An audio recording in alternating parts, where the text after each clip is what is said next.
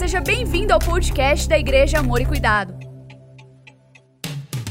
Ouça agora uma mensagem que vai transformar a sua vida.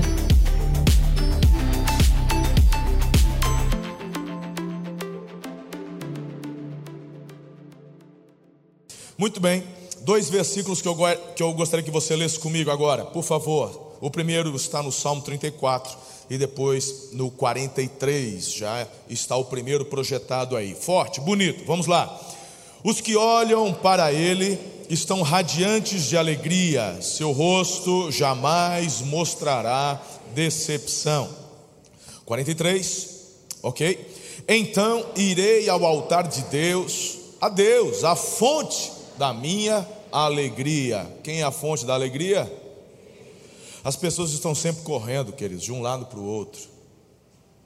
Saem de suas casas pela manhã, estão trabalhando, estudando, fazendo suas compras, descartam seus lixos, fazem suas refeições, estão caminhando nas ruas, nas praças, nos shoppings, estão aí, correndo todos os dias.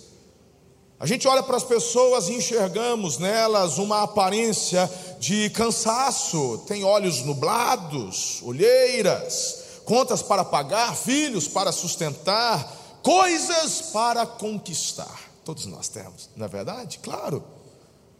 A questão é que nunca estamos satisfeitos. Almejamos, lutamos e no final do ano a gente conquista, consegue, mas aquilo já está ultrapassado e a gente, na verdade, é tomado pelo desejo de conquistas novas. Mas a questão não é ter o desejo de conquistar, porque até conversamos nas últimas sete semanas sobre esse desejo no nosso coração, que é algo normal, comum. O problema é quando você encontra uma convicção de que esta conquista é a felicidade, e não é. Ou quando você pensa que o fato de ter, conquistar, trará a felicidade. Não é. Aqui está o X da questão. Esse é o problema. Queridos, veja só Mateus capítulo 9, verso 35, 36. Jesus ia passando por todas as cidades e povoados, ensinando nas sinagogas, pregando as boas novas do reino e curando todas as enfermidades e doenças. Ao ver as multidões, teve compaixão delas. Por quê? Porque estavam aflitas e desamparadas, como ovelhas sem pastor. A gente olha e enxerga as mesmas coisas hoje tantos anos, dois mil anos depois, e olhamos para as multidões e enxergamos esta busca, é, é, é, este, esta corrida pela felicidade, por conquistas, mas o resumo é que vemos famílias, relacionamentos, pessoas desamparadas, aflitas, andando muitas vezes como pessoas que não têm pastor. Olha, há um anseio natural no ser humano pela felicidade, a gente sabe disso, é um anseio nosso, colocado por Deus dentro de nós. Eu quero que você entenda, por exemplo, quando eu olho para a criação, e lá no início Deus fez o um mundo perfeito, ele, ele cria o homem, a sua imagem e semelhança, e aí ele faz um jardim chamado Éden. A melhor tradução que temos para o Éden é delícia, jardim das delícias. Então imagine você um mundo que não tem pecado, ele não tem problema, já é bom por si só. Mas Deus fala: não, mas tem algo melhor de bom que eu vou dar para vocês. Eu vou fazer um jardim. E ele faz o jardim das delícias. E aí ele coloca o homem no jardim das delícias. Ele está sozinho e Deus fala: calma, que a cereja do bolo ainda vai chegar. E aí ele faz a mulher, oh maravilha. E aí o Adão está feliz, ele está no jardim das delícias e ele tem uma companheira idônea, sabe, que Deus colocou para poder estar ao lado e juntos avançar. Que coisa maravilhosa! Só que aí o homem, meu irmão, ele escolheu fazer do jeito errado. Deus deu a ele o livre-arbítrio e em seu livre-arbítrio livre-arbítrio, o homem desobedeceu. Quando ele desobedece, o pecado entra, e quando ele entra, ele estraga. E quando, meu irmão, o pecado entrou na natureza humana, tudo começou a andar da ordem para a desordem. E aí, desde então, o que o ser humano tenta fazer? Buscar o Éden. Eu quero o Éden. E aí a busca por esse Éden, pelo jardim das delícias, aí você vai encontrar de tudo. É querer, sabe, aquele namoro. Ah, porque o meu Éden vai ser quando eu tiver minha casa própria. Ah, porque o meu Éden é passar nesse concurso. Ah, o meu Éden é quando eu casar, eu tenho que casar. O meu Éden é quando eu trocar de carro. Ah, o meu Éden é quando isso, quando aquilo. E na verdade você acha que a tua felicidade está pautada pelas circunstâncias, mas Deus te chama hoje aqui para dizer algo muito importante. Felicidade não está atrelada ao, ao que você tem ou possa vir a ter. Felicidade é uma pessoa. E sabendo que eu e você não teríamos condições de nos proporcionar um Éden, Deus então envia o filho dele. Deus nos envia algo muito maior que o jardim das delícias, porque em Cristo somos satisfeitos, somos completos, nos tornamos um todo, somos então é, completados por conta da presença dEle em nós. Então, olha aqui para mim, deixa eu te afirmar mais uma vez: felicidade não é ter aquilo que você almeja conquistar, felicidade é ter Jesus. Felicidade e alegria plena é uma pessoa, é Jesus de Nazaré. Por isso que lá no profeta Isaías, capítulo 45, verso 22, enxergamos o seguinte: Voltem-se para mim, sejam salvos todos vocês, confins da terra, pois eu sou Deus, não há nenhum outro. Só o Senhor pode nos trazer esta plenitude de alegria e de felicidade.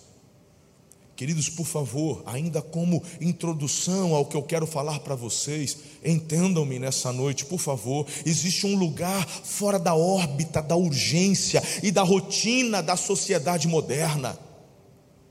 Existe um travesseiro enorme, cheio de plumas macias, onde todas as pessoas podem recostar suas cabeças e dormirem um sono sossegado.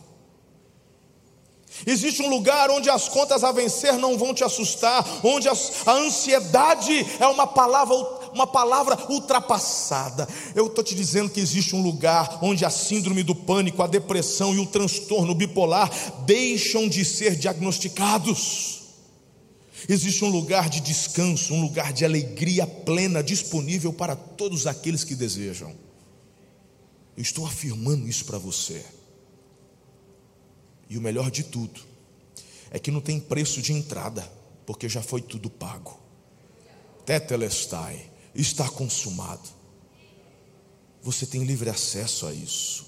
Felicidade. O que é felicidade, pastor? Ah, queridos, as pessoas sempre colocam um alvo para a sua felicidade, que normalmente está ligado a um problema imediato, a um, ou a um desejo de momento. Os problemas nunca vão acabar nesse mundo. Se você acha que felicidade é não ter problema, você nunca vai ser feliz nesse mundo, então, porque Jesus falou que teríamos problemas e aflições. O evangelho tabajara que o povo oferece por aí, é aquele evangelho, vem para Jesus, os seus problemas vão acabar. Não existe isso, irmão. O que Jesus prometeu é que estaria conosco todos os dias até a consumação dos séculos, e não que eu e você não teríamos problemas, porque a presença dEle é o garantidor da felicidade e da alegria plena. Aleluia. O que é felicidade então, meu pastor? O que, que é? Depende, poxa.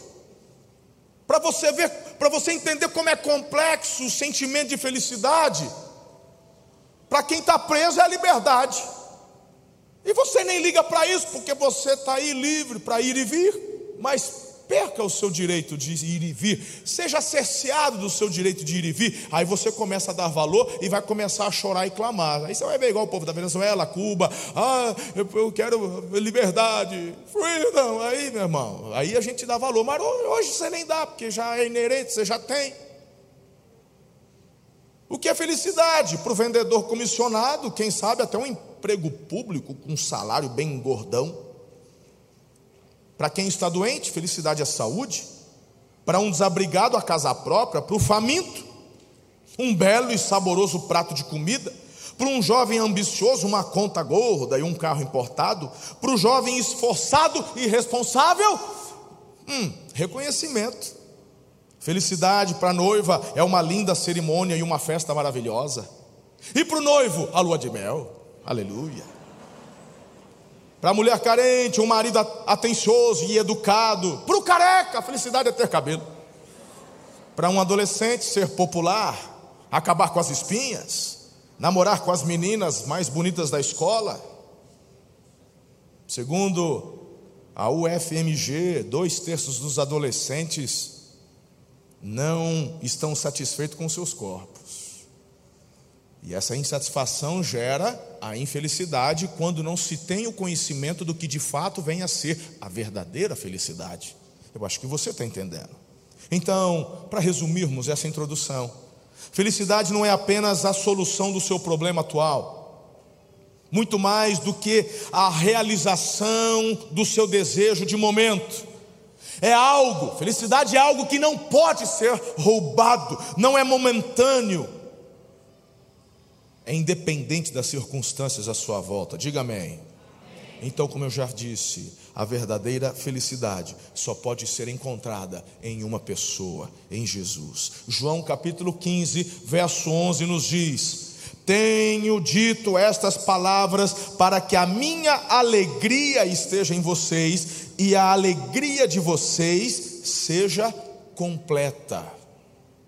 Como é que você vai ser completamente alegre? Jesus falou, precisa dele. Talvez você, ao ouvir sobre o tema, falou: Senhor, fala comigo hoje. Talvez alguns de vocês receberão essa mensagem como quem senta em uma cadeira no hospital e manda mais uma dose de quimioterapia. Vai ser algo assim urgente. Eu estou falando com pessoas aqui que durante esta semana tiveram pensamentos de morte, pessoas que tiveram pensamentos suicidas, adolescentes que estão se flagelando, se cortando, de alguma forma querendo chamar a atenção por conta de questões não resolvidas. Nem você consegue entender e nem você sabe o porquê disso, não é algo que você gosta de fazer, mas as, as, as ideias elas estão tão conflitantes dentro de você mesmo que você não consegue dar uma solução e de repente vozes que você nem imagina de onde começam a tomar conta da sua mente, do seu coração, te levando a questões que te empurram para um lugar obscuro, é como se algo te puxasse. Hoje tem algo do céu para você. Eu quero, no final, dedicar um tempo especial de clamor, onde o Senhor, mais uma vez, se manifestará na sua vida de uma forma muito especial. Nutra agora em seu coração uma expectativa, porque um milagre vai acontecer. Em nome de Jesus, creia. Em nome de Jesus. Eu gostaria de compartilhar cinco experiências de cinco personagens da Bíblia. Eu não vou nem ler o texto para a gente ganhar tempo, mas eu vou te dar a referência para você depois estudar em casa e eu vou parafrasear o texto e estas experiências e compartilhar com vocês aquilo que eu entendo que estas pessoas viveram e que, na verdade, levaram elas a se conectarem com a verdadeira felicidade.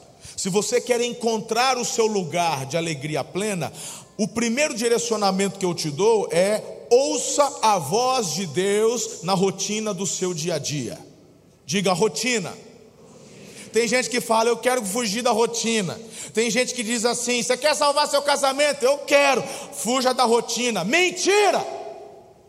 Mentira! Meu irmão, se tem uma coisa abençoada, se chama rotina. Rotina é coisa boa. Vai por mim. Se você comer picanha todo dia, meu irmão, depois de um mês, você já está assim, é, me dá uma alface. A rotina é boa, a rotina nos traz equilíbrio. Dentro da rotina você tem o descanso, você tem o trabalho, você tem o lazer, você tem o esporte, você tem tudo que precisa dentro da rotina. E se você quer encontrar a verdadeira felicidade, aprenda a ouvir a voz de Deus na sua rotina, no seu dia a dia. Tem pessoas achando que só vão ser felizes quando, ah, porque eu preciso de 60 dias de férias. Meu irmão, 60 dias de férias chega a me dar urticária. Eu nunca na vida tirei acho que 30 dias de férias, quanto mais 60. Eu tiro 10, já começa a me dar um, um funiquito. Eu já quero voltar. Férias, não estou falando contra, tire férias, você precisa. Mas eu sou adepto, eu sou muito mais favorável. Três férias de 10 dias no ano do que uma de 30. Parece que depois de 15 dias, meu irmão, que era descanso, começa a virar tortura. A praia já não é tão mais atrativa. O primeiro dia, que delícia. A gente põe as cadeirinhas lá fora. Ai, que gostoso. Aquela farofada, aquela coisa, aquela alegria, as crianças e tal, tal, tal. Meu irmão, depois do quinto dia, você não aguenta mais aquele sal, aquele sol, aquela areia. Mistura areia com protetor solar. Ai, está parecendo um bife à milanesa. Aí as meninas, pai, vai na praia, eu deixei eu no ar-condicionado, vai fazer ver? Eu vou ver Netflix. Aí tá lá na praia, no apartamento, mas eu já quero estar tá em casa. Porque tudo, meu irmão, tem o seu lugar. Coisa boa é rotina. Viaja é bom, mas se você acha que vai ser feliz quando conhecer as Europa, um dia você vê as Europa, vai voltar e vai continuar infeliz, porque a felicidade da viagem ela dura um momento, e eu estou falando hoje sobre alegria perene, plena, que não passa, que não pode ser roubada, é sobre essa que eu estou falando com você.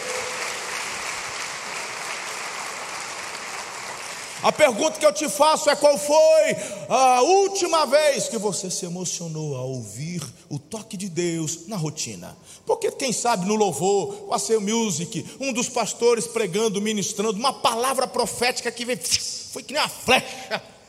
Foi comigo, aí você emociona, chora, isso acontece, mas eu estou e na rotina, qual foi a última vez?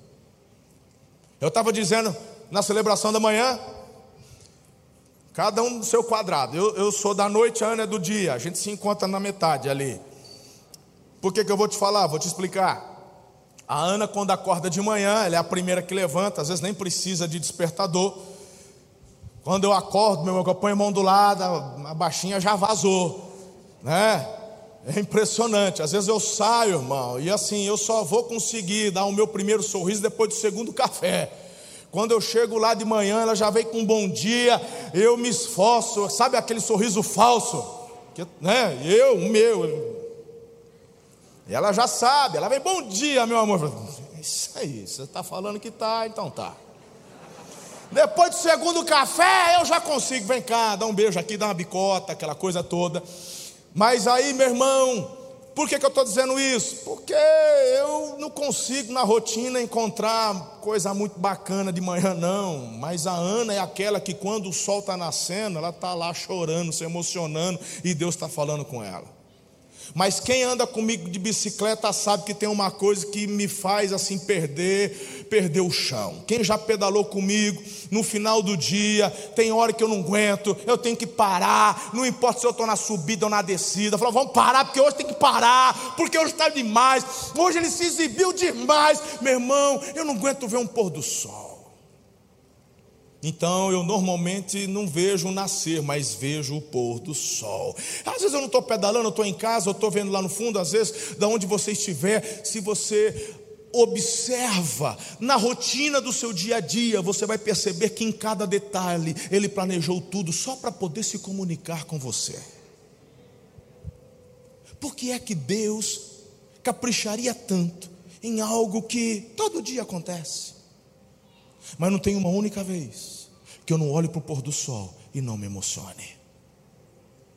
Para começar, ele é tão exibido no bom sentido, que nunca ele faz igual, sempre está diferente.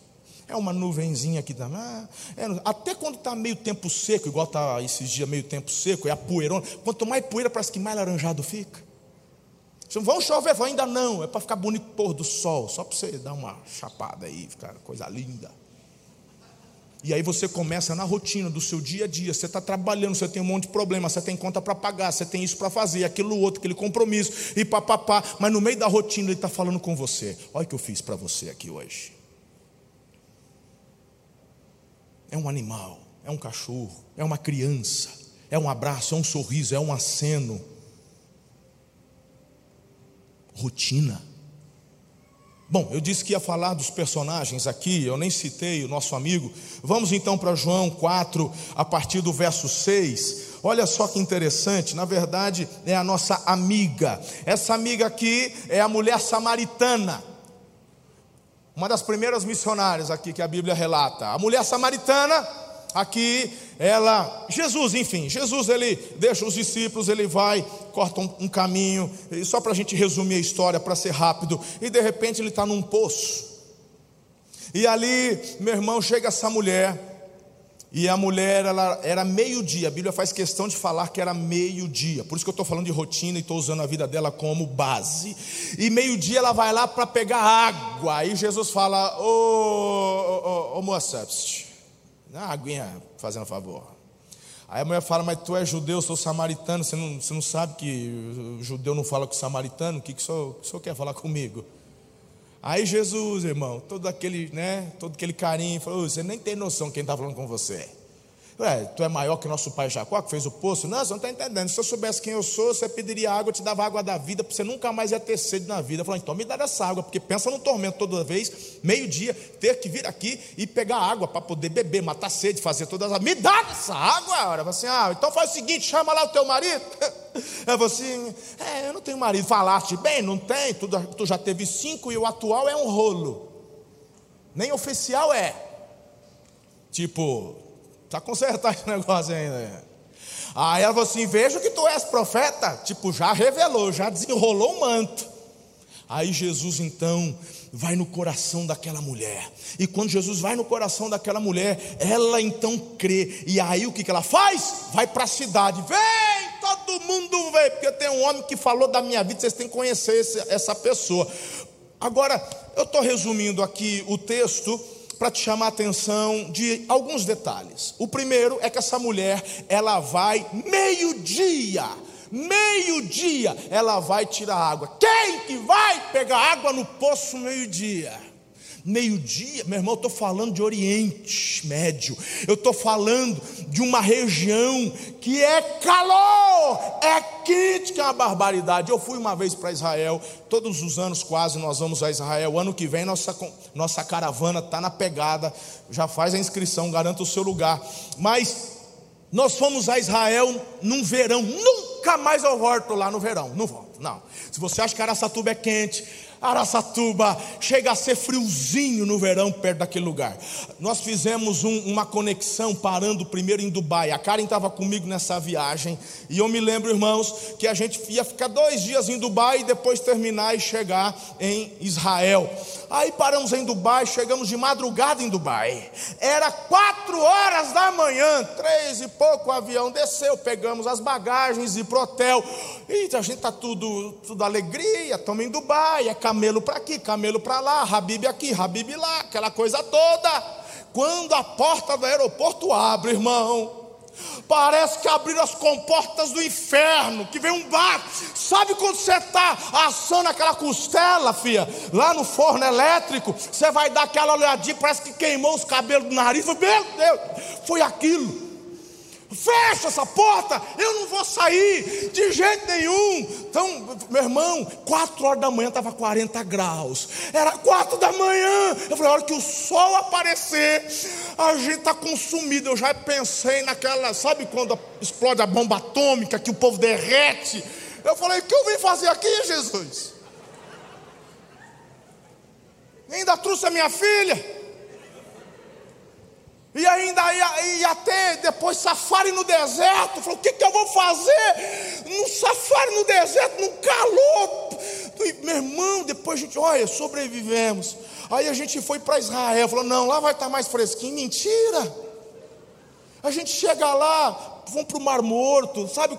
Uma da, uma da, um dos passeios é, é, você entrar no Mar Morto, ficar boiando, irmão, aquela, sabe? Aquela, você não afunda, nem que você quiser. Se você afundar no Mar Morto, você vai para o Guinness. Você boia, né? É gostoso. Aí eu já tinha ido, Maria, vem com o pastor, vem com, vem com o guia, vem, vamos lá. Aí a gente entrou na água, a hora que entrou, foi saindo, vai todo mundo embora. Meu irmão, eu olho no termômetro 52 graus, era 3, 4 horas da tarde. Quem que vai pegar água meio-dia no poço? Claro, a samaritana, né, irmão? Cinco casamentos falidos, todo mundo falando mal dela.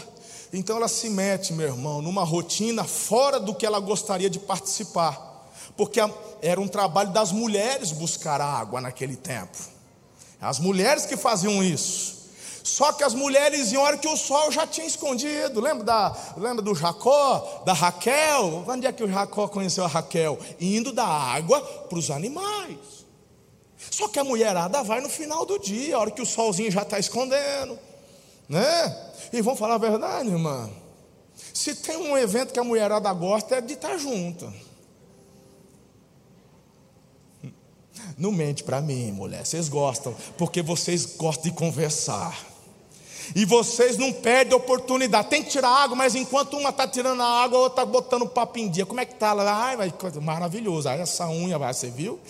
É definitivo esse daqui agora. Agora isso aqui, olha, isso aqui, papapá, essa cor, né? Ah, porque o rímel, pá, né? E aí elas vão conversando. Fala a verdade, irmão. Eu tenho três em casa, eu sei como é que é. E eu estou na bênção, porque enquanto tenho três, eu ainda, quando elas começam a conversar, eu vou saindo, elas nem percebem. Eu vou saindo, vou saindo, eu vou para a minha caixinha do nada. Aí eu vazo, elas ficam as três conversando, e conversam, e conversa. Aleluia, elas gostam de conversar. Eu estou me preparando psicologicamente, porque daqui a pouco uma casa vai embora, a outra vai embora, vai sobrar quem? Eu. Eu já estou me preparando, porque eu vou ter que suprir a necessidade da minha mulher. Né? Mas enquanto isso, eu, eu, eu, assim louvo a Deus pelas duas que vai me ajudando.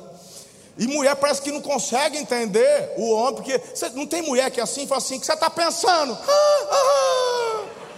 Mulher tendo ataque de Deus agora. Você está pensando, estou pensando em nada, ela não acredita. Ela não acredita, como você não está pensando? Porque é, é, é algo que não, é inadmissível na cabeça da mulher, não pensar em nada. Mas deixa eu te falar a verdade, irmã. Nós gostamos de não pensar em nada. E eu te provo isso. Você gosta de assistir televisão com teu marido? Mentira. Não gosta. Por quê? Porque teu marido não assiste nada. Se ele tem um controle na mão, ele está aqui, ó. Pec, pec, pec, pec. É verdade, tá aí. Eu tô lá, meu irmão. Outro dia eu falei assim: Poxa, Liguei o ar-condicionado, tem aqui uma aguinha. Ninguém senta para assistir comigo, a gente sentar aí, você não assiste nada. Eu falei, mas. Aí outro dia eu fiquei tão sentido, que elas ficaram com dó e sentaram. A hora que a hora está todas as três, cada um no seu no celular, uma não sei o que, o outro no joguinho. Aí eu falei, bom, justo, né? Eu também não estou assistindo nada, não sou obrigado a acompanhar. E eu estou só aqui, e minha cabeça não está em lugar nenhum, eu estou na casinha do nada. Eu só deixando o tempo passar, aleluia. Mas a mulher não. A mulher ela vai no salão por quê? Para ficar bonita? Fica bonita, a irmã já é bonita, aleluia. Ela vai no salão porque lá, ah, lá, meu irmão, tem uma aqui, tem outra aqui, tem outra aqui, e ainda tem a dona que está gerenciando tudo. Ela fala com as quatro ao mesmo tempo, não perde o fio da meada de nenhuma. Por isso que é empoderada as bombas na igreja. Elas vêm sem o marido, o assunto, meu irmão, é maravilhoso.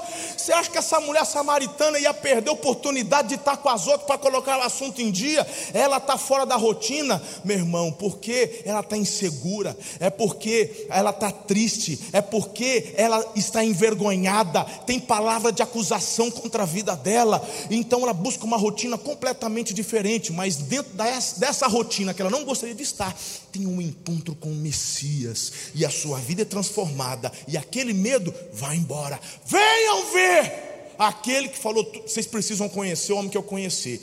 A vergonha já se dissipou.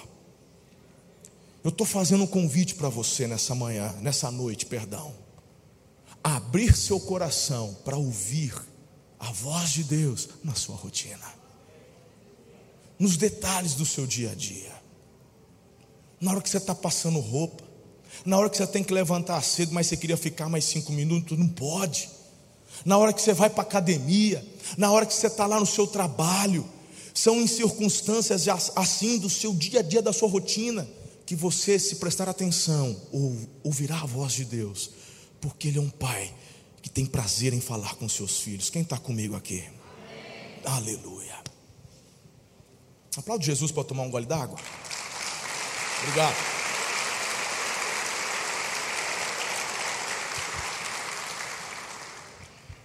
Muito bem, eu tenho aqui para você um segundo direcionamento. Para você encontrar o seu lugar de alegria plena. Olha, no dia do desespero, você tem que buscar a cura no lugar certo. E aqui, meus irmãos, tem uma experiência de uma mulher, está lá em Lucas 8, a partir do verso 43, do verso 45 em diante é aquela mulher que sofria de fluxo de sangue. Uma mulher já que há 12 anos, 12 anos, estava gastando tudo que ela tinha. No dia do desespero, você está buscando ajuda e felicidade onde? Quando eu olho para essa mulher, e a Bíblia fala que há 12 anos ela vinha sofrendo hemorragia, tinha gastado tudo que ela tinha com os médicos ninguém pôde curá-la. Aí o que, que ela faz? Ela ouve falar de um tal de Jesus. Falou: peraí, como é que, que você. Ah, esse, lembra do Lázaro lá? Que morreu? Então, fiquei sabendo. Menina. Olha, depois de quatro dias, não é que o homem ressuscitou Lázaro? É nada, pois é. E aquele, o, o, lá, o, o, o cego lá de Jericó, o que que tem? O cego de nascença, então, lembro dele. Está vendo? É nada. Pois é. E aí ela já fala, e eu aqui, que eu já fiz de tudo.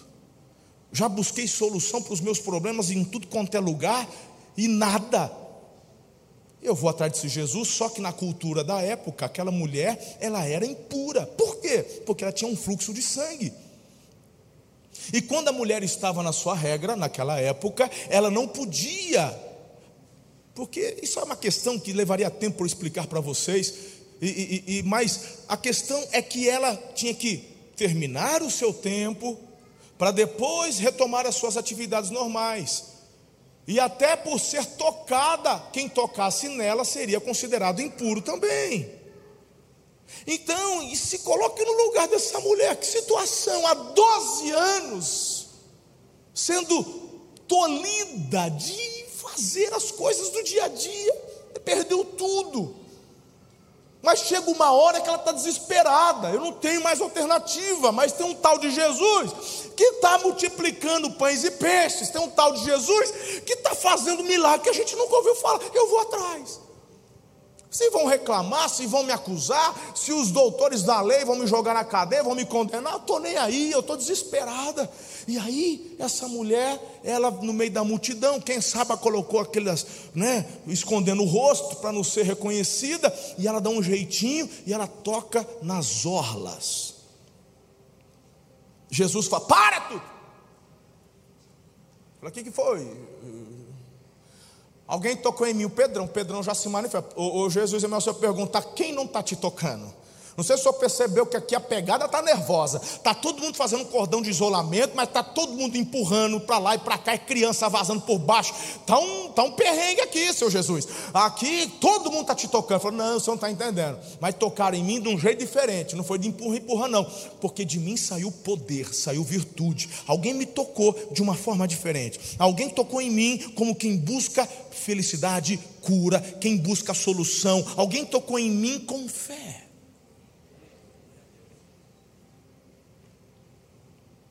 A mulher com medo falou assim: é, sou eu. E quando ela se manifesta, Jesus então enaltece o que? A coragem? A fé. Agora, sabe algo que me chama a atenção? Olha aqui para mim. Olha que interessante que eu vou te falar agora. Todos os problemas daquela mulher estão resolvidos? Porque ela tocou em Jesus e foi curada. Agora é, é só alegria, agora, meu irmão, é só adoração. Acabaram os problemas dela, porque aqui está a falta de maturidade de muita gente. Porque essa questão que eu digo é de pessoas que estão dentro da igreja, até líderes, pastores, são pessoas que no meio da prova não conseguem discernir porque têm uma concepção errada de felicidade e por estarem passando por problemas muito difíceis, acabam se afastando da verdadeira alegria e felicidade plena porque a concepção está errada. E eu te pergunto, e essa mulher? E aí tem gente que fala, agora ela está feliz, ela está curada. Ah, é? É, pastor, não tem mais problema. Como não? Eu posso, eu posso pontuar pelo menos um problema grave que ela tinha, que não foi solucionado. Mas como assim, pastor? Bom, a Bíblia fala que ela gastou tudo que tinha. Não tinha mais nada, irmão. Acabou. E aí? Você não tem mais recurso. E agora você está curada. Glória a Deus. Um problema a menos. Mas você vai ter que ir para a labuta, você vai ter que dar um jeito. Se essa mulher é viúva, se essa mulher não tem descendente, ela está sozinha e tem uma série de dificuldades, inclusive culturais, que ela ia ter que enfrentar. Mas Jesus deu uma declaração extraordinária, porque ela não encontrou uma cura, ela encontrou a felicidade. E a base do que eu estou te dizendo é que Jesus disse assim para ela: vá em paz. Quando você não presta atenção nos detalhes e nas vírgulas que a Bíblia te apresenta, você perde às vezes o melhor da história. Do que adianta você ter cura e não ter paz? Porque quando Jesus diz para ela, vá em paz, é como se Jesus dissesse: você não encontrou só a cura física, você encontrou a verdadeira alegria, a felicidade, algo que ninguém mais pode te tirar. Porque um dia, filho, você vai morrer, viu?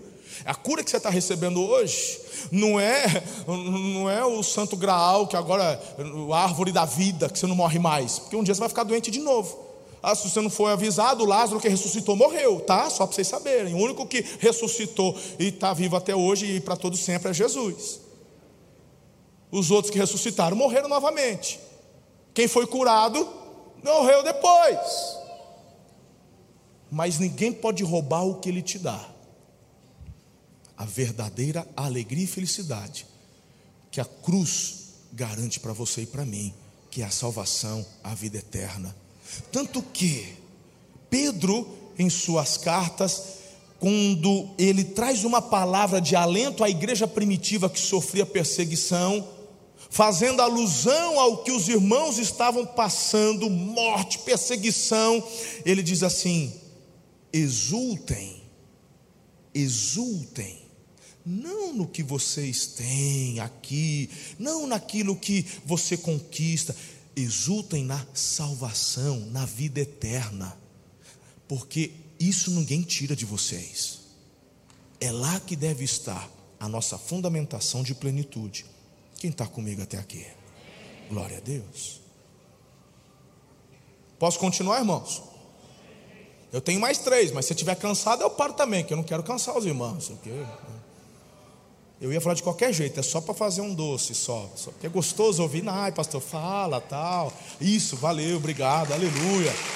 Glória a Deus, aí toma água, dá uma descansada, quebra o gelo. ok, muito bom. Mais três. Rapidinho, bora lá. Se você quer encontrar esse lugar, filho, de felicidade, você tem que viver acima do dia da festa. Como assim? Olha que texto bacana. João capítulo 7, verso 37 a 38. No último e mais importante dia da festa, Jesus levantou-se e disse em alta voz: Se alguém tem sede, venha a mim e beba. Quem crer em mim, como diz a Escritura, do seu interior fluirão rios de água viva. Viva acima do dia da festa. Hum, eu gosto de pensar um pouco sobre isso daqui. O povo judeu é um povo muito festivo, festeiro. E é cultural, festas que duram dias, festas de casamento, vários dias. É da cultura ali do povo do Oriente, não só de Israel, mas de todo aquele povo da região. Festividades que duram vários dias. É bem bacana isso daí, joia. Agora, o que eu quero dizer a você é que temos, sem dúvida, momentos de muitas felicidades. Aí Jesus na hora do bolo, cara, na hora de do parabéns, aí, sabe, tá todo mundo ali no ápice, tal, tá tudo. Jesus fala: "Ei, galera, olha aqui para mim. Fala aí". Olha, ele vai dar uma palavra para os noivos, para os aniversariantes. Que que Jesus vai falar? Fala assim: "Eu é que sou a razão da alegria". Ele faz assim: ó, todo mundo está aqui, todo mundo está aqui para festejar. Então, quer continuar alegre? Queremos. Vem para mim. Eu sou a fonte.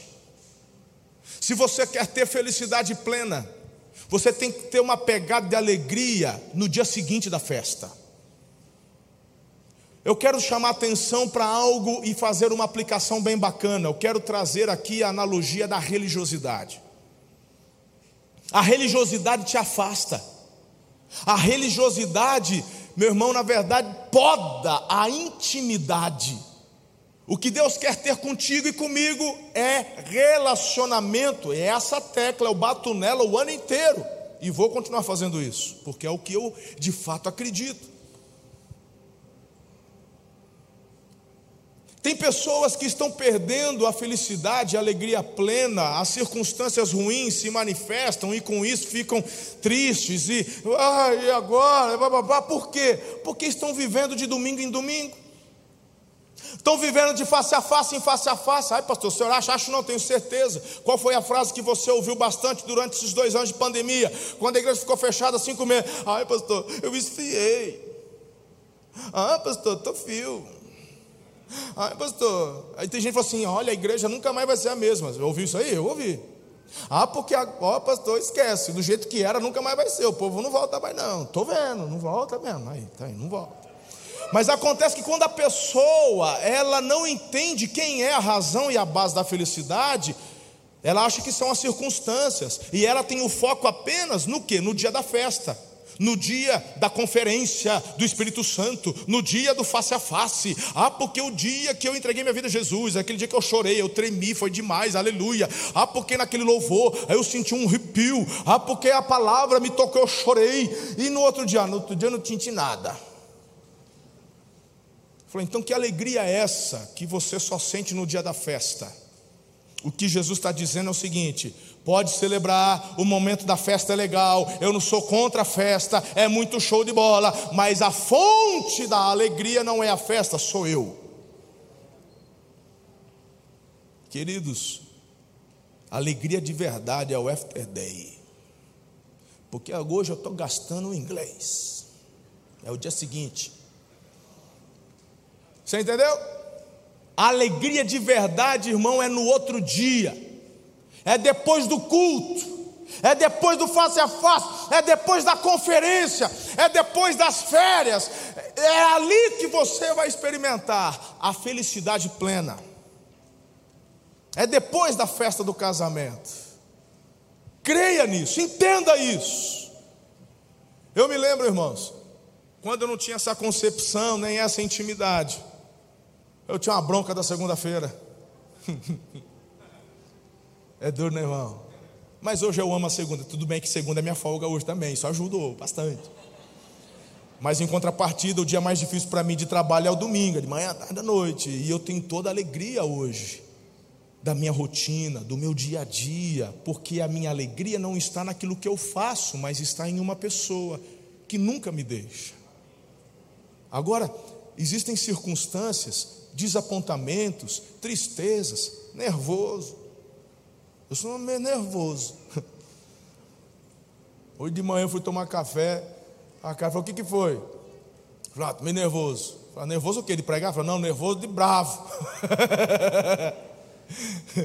Estou nervoso. Falei, mas nervoso do quê? Falei, não, problema aí. Tem problema para tudo quanto é lado. Tem problema, tem que resolver. Estou nervoso. E aí você faz o quê? Aí eu vou para a verdadeira alegria, para aquele que me dá paz, para aquele que me ajuda a resolver os problemas. É para a cruz que eu tenho que ir. Eu tenho que ir para Jesus. E a gente vai tocando. Eu vou te falar uma coisa. Isso foi de manhã. Hoje eu já estou legal. Agora à noite, ó, eu já estou. Como é que a moçada fala? Já estou às pampas. Já passou nervoso. Jesus te dá o que você precisa, não só nos dias de festa, em todos os dias. Busque nele, creia nisso. Jesus oferece uma festa que dura para sempre, aleluia. A festa com ele nunca acaba. Em quarto lugar, encontre o seu lugar de alegria plena, vivendo além das suas boas intenções. E aqui você encontra agora em Marcos capítulo 10, a partir do verso 17. Aqui é o jovem rico. Se lembram do jovem rico? O jovem rico estava ouvindo Jesus, Jesus estava conversando com a multidão e ele estava lá ouvindo Jesus. Bacana demais isso daí.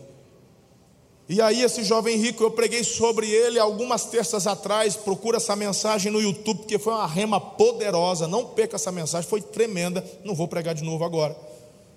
Mas esse jovem chega para Jesus e fala assim: Mestre, o que, que eu faço para herdar a, a, vida eterna? Jesus fala assim para ele: fala assim, é, honra pai e mãe, obedece os mandamentos, faz as coisas certinho. Aí o cara falou assim: Mas tudo isso eu já faço? É claro que Jesus já sabia.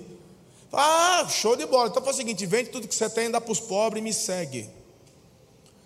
Aí aquele jovem baixou a cabeça e saiu meio triste. Ele tinha muitas posses, diz a palavra de Deus. Bem, que, que eu quero dizer com isso? Eu quero que você preste atenção, porque não tem uma doutrina de que para você herdar o reino de Deus, você tem que dar tudo que você tem, tão pouco que Deus não gosta de rico, é, porque Deus quer. Não, não, não tem nada a ver com isso. O que Jesus quer é que você entenda que a verdadeira felicidade não está apenas linkada a boas intenções. Deus não quer que você seja um simpatizante. Deus quer que o teu coração seja totalmente dele e que você entenda nesse relacionamento que ele é suficiente para você. Se você acha que a completa ou, ou, que, que a plenitude da tua alegria vai se dar por aquilo que você tem, então não é Jesus. Ele, então, aí ele te coloca em xeque. Ele fala: então dá o que você tem e vem experimentar, porque você vai ter certeza que eu sou a plenitude do que você precisa. Tem gente que desce a lenha no jovem rico. Para com isso, poxa. O cara estava lá ouvindo Jesus. O camarada era alguém que honrava pai e mãe. Ele obedecia às leis. Poxa, para que falar mal do cara? Só falta falar que o cara foi para o inferno. Pelo amor, para. Foi o momento onde Jesus corroborou para um crescimento. O que, que ele pergunta para Jesus? Ele fala: O que, que eu faço? Eu quero ir além, eu quero fazer algo mais. E Jesus pontua algo que precisava melhorar dentro do coração dele. E se você é melhor que aquele cara, que atire você a primeira pedra. Eu estou com as pedras bem longe de mim. Presta atenção. Então, queridos, o que eu estou te chamando a atenção é que você precisa ir além das suas boas intenções. Por que, que você faz o que faz? Por que, que você é um líder de célula? Por que, que você vem à igreja de domingo à noite? Tem a ver com um ponto anterior, quando eu abordei sobre religiosidade. Faça isso por amor devoção, paixão por Jesus. E nunca permita que nada ocupe no seu coração o lugar que deve pertencer somente a Ele. Diga amém. amém. E por fim, para encerrarmos, o pessoal do louvor pode entrar. Porque eu quero orar com vocês, ainda temos tempo aqui. Vai dar tempo da gente orar. Eu quero que você encontre um lugar de felicidade e alegria plena, que vai além da sua busca por conhecimento, e experiência religiosa. E com esse testemunho que eu vou falar sobre Nicodemos, que está lá em João capítulo 3, eu meio que consigo abordar quase todas as áreas dos problemas que encontramos de pessoas dentro da igreja e também fora da igreja. Se você prestar atenção desde a mulher samaritana, cada uma destas pessoas apresentam questões que enfrentamos no dia a dia, sim ou não? Sim. E por fim eu encontro aqui o Nicodemos. Quem é o Nicodemos? Um fariseu. Um mestre. E autoridade, porque tinha fariseu que não era, mas ele era uma autoridade na cidade, alguém respeitado. E ele procura Jesus já à noite. E ele vai procurar Jesus porque a galera, o grupo dele, o grupo dos fariseus, está dizendo o seguinte: Jesus, ó, a galera, a turma está dizendo que tudo que você está fazendo aí é pelo poder do Beuzebu. Eu sei que você está dizendo que o Senhor é o maioral dos demônios. É o que os fariseus falavam isso. Não falava? Esse aí expulsa pelo poder de Deus. Aí, imagine, os fariseus falaram: você tem que fazer alguma coisa, Nicodemo. Você é uma autoridade. Está todo mundo seguindo esse Jesus aí, ó. Daqui a pouco a gente vai falar, ninguém vai obedecer mais a gente, ninguém vai seguir os nossos conselhos, porque Jesus está rebanhando multidão. O que, que o Nicodemos faz? Eu vejo nele sinceridade, porque ele começa a observar Jesus. E de onde você está tirando isso, pastor? Da conversa inicial, porque ele diz assim: Eu tenho visto o que você tem feito. E ninguém faz o que o Senhor faz se não for pelo poder de Deus. Está lá no início do capítulo 3. Ninguém faz o que o Senhor está fazendo se não for pelo poder de Deus. Ou seja, o, o capeta, o demônio não tem poder para fazer o que o Senhor faz, não. É Deus. Só que, aí o Nicodemo fala assim: Mas eu não consigo entender uma coisa: como é que tudo isso é possível? Eu vejo sinceridade, eu vejo conhecimento teológico, mas ele não tem experiência. E Jesus, logo na cara, já dá a resposta. Ele diz assim: Você tem que nascer de novo. Aí fala: Bom, não dá para voltar para o ventre da minha mãe. Você está falando do quê? Jesus, você tem que nascer da água e do espírito. E Jesus, desde o início, porque o capítulo 3 de João, para mim, é uma apologia quanto a, ao governo do Espírito Santo. São duas narrativas: Jesus e depois João Batista. Os dois estão falando sobre o mesmo assunto, mas essa, essa é uma outra mensagem que eu amo pregar. Mas aqui Jesus fala para Nicodemos: você precisa mergulhar em algo muito mais profundo. Você tem que sair simplesmente é, do desejo de adquirir conhecimento religioso. Você tem que simplesmente, é, você não pode simplesmente achar que a plenitude daquilo que você almeja em Deus está apenas no nível de conhecimento que você tem. Você precisa do Espírito Santo. Porque senão vai chegar igual você está agora. Você vê, mas não entende. E quando o Espírito Santo te tomar, você vai entender sem precisar ver. Hum, aqui está a diferença. Então eu vejo muitas pessoas se orgulhando daquilo que sabem. E eu há muitos anos desisti, queridos, de querer provar alguma coisa pelo nível de conhecimento teológico. Porque o que, o que de verdade vale para mim e para você é o quanto nos aprofundamos no relacionamento. Agora presta atenção e algo importante, não estou dizendo que o relacionamento substitui a profundidade da busca sua da palavra, porque quanto mais intimidade com o Espírito Santo, mais sede ele colocará no teu coração para estudar a palavra. O problema é quando eu quero estudar a palavra por questões pessoais e até mesmo de orgulho para falar que sei mais que os outros e para discutir teologia com os outros. Mas quando o Espírito de Deus te toma e te conduz a um nível de intimidade, ele te inspira a conhecer mais. Fome. Por isso que Jesus falou que nem só de pão viveu um homem, mas de toda a palavra que procede. E aí eu leio, eu estudo, me aprofundo, medito decoro. Mas se você acha que vai ter felicidade só pelo tanto que você conhece de Bíblia, engano seu. Tem muita gente que é exímio conhecedor da Bíblia e se tornaram hereges e se afastaram e estão longe. Mas a intimidade com o Espírito Santo te conduz mais e mais à plenitude da alegria. Eu quero nessa noite orar com você. Porque alegria plena é muito mais do que religião ou conhecimento. Alegria plena habita no relacionamento pessoal e contínuo com Jesus. Eu quero te perguntar qual vai ser a sua resposta hoje com relação a isso. Qual vai ser a sua resposta com relação a essa alegria? Você vai continuar a tentar buscá-la nas coisas, nas experiências, nas circunstâncias, ou vai se render hoje à noite a Jesus e entregar sua vida a Ele? Eu quero orar por você hoje que tem sentido um ataque, um abatimento, uma tristeza. Em nome de Jesus eu vou orar e declarar, porque essa chave vai virar na sua vida hoje. Não é possível não é possível você continuar aprisionado por conta de uma concepção errada do que vem a ser felicidade e alegria. Você precisa entender, querido, que essa realidade tem que mudar dentro da sua casa, em nome de Jesus. Em nome de Jesus.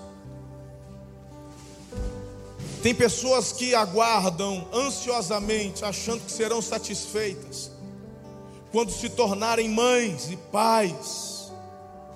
Eu vejo casamentos se desfazendo porque o marido e a mulher tentam engravidar e não conseguem. A ansiedade se manifesta, a dúvida se manifesta, se impõe. Começam a sofrer, e eu vejo muitas vezes esses casais que deveriam se unir, terminando um relacionamento de anos, por quê? Porque não conseguiram ministrar a dor da frustração, porque colocaram todas as suas fichas no sonho da maternidade ou da paternidade. Se você acha que eu estou exagerando, você deve, você deve conhecer, porque eu lido com gente há muito tempo. Eu conheço pessoas que ficaram 10, 15 anos fazendo um tratamento é hormônio, é isso, inseminação artificial e tal, tal, tal, até que conseguiram engravidar. Engravidaram, estão felizes, está tudo bem. Um ano, o nenê está mamando ainda, ela não engravida de novo? Sem nada, sem exame, sem doutor, método natural.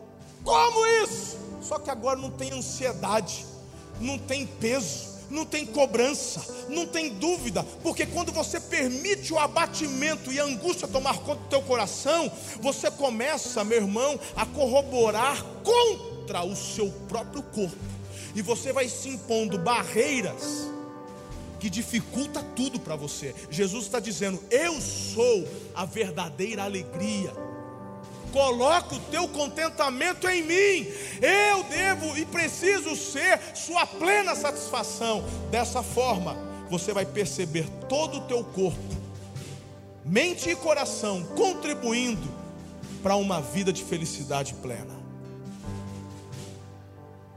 Acreditem em mim. É verdade o que eu estou falando. Tem pessoas sofrendo, dizendo, pastor, eu quero casar.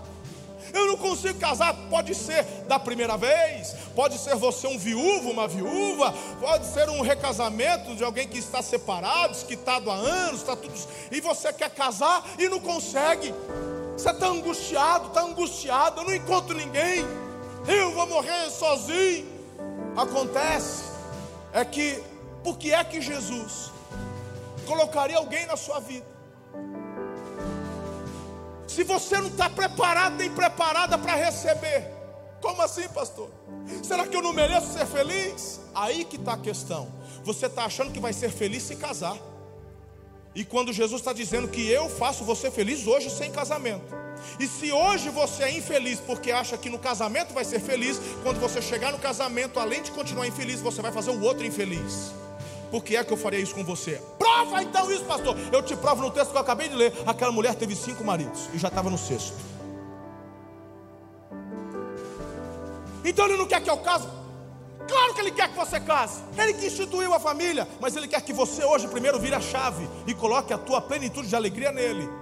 Porque se você encontrar a verdadeira alegria em Jesus, quando você decidir casar, você não vai casar para ser feliz, porque você é feliz, você quer casar para fazer o outro feliz. E quando você decidir ter filhos, você não vai querer ter filhos para ser feliz, mas porque você é feliz e completo, você quer agregar à sua prole a felicidade que você tem em Jesus. Faz sentido isso? Eu sei que faz.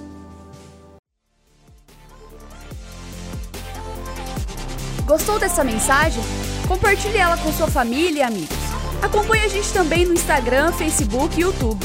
É só procurar por Amor e Cuidar. Aqui você também vai encontrar outras mensagens como essa. Até a próxima!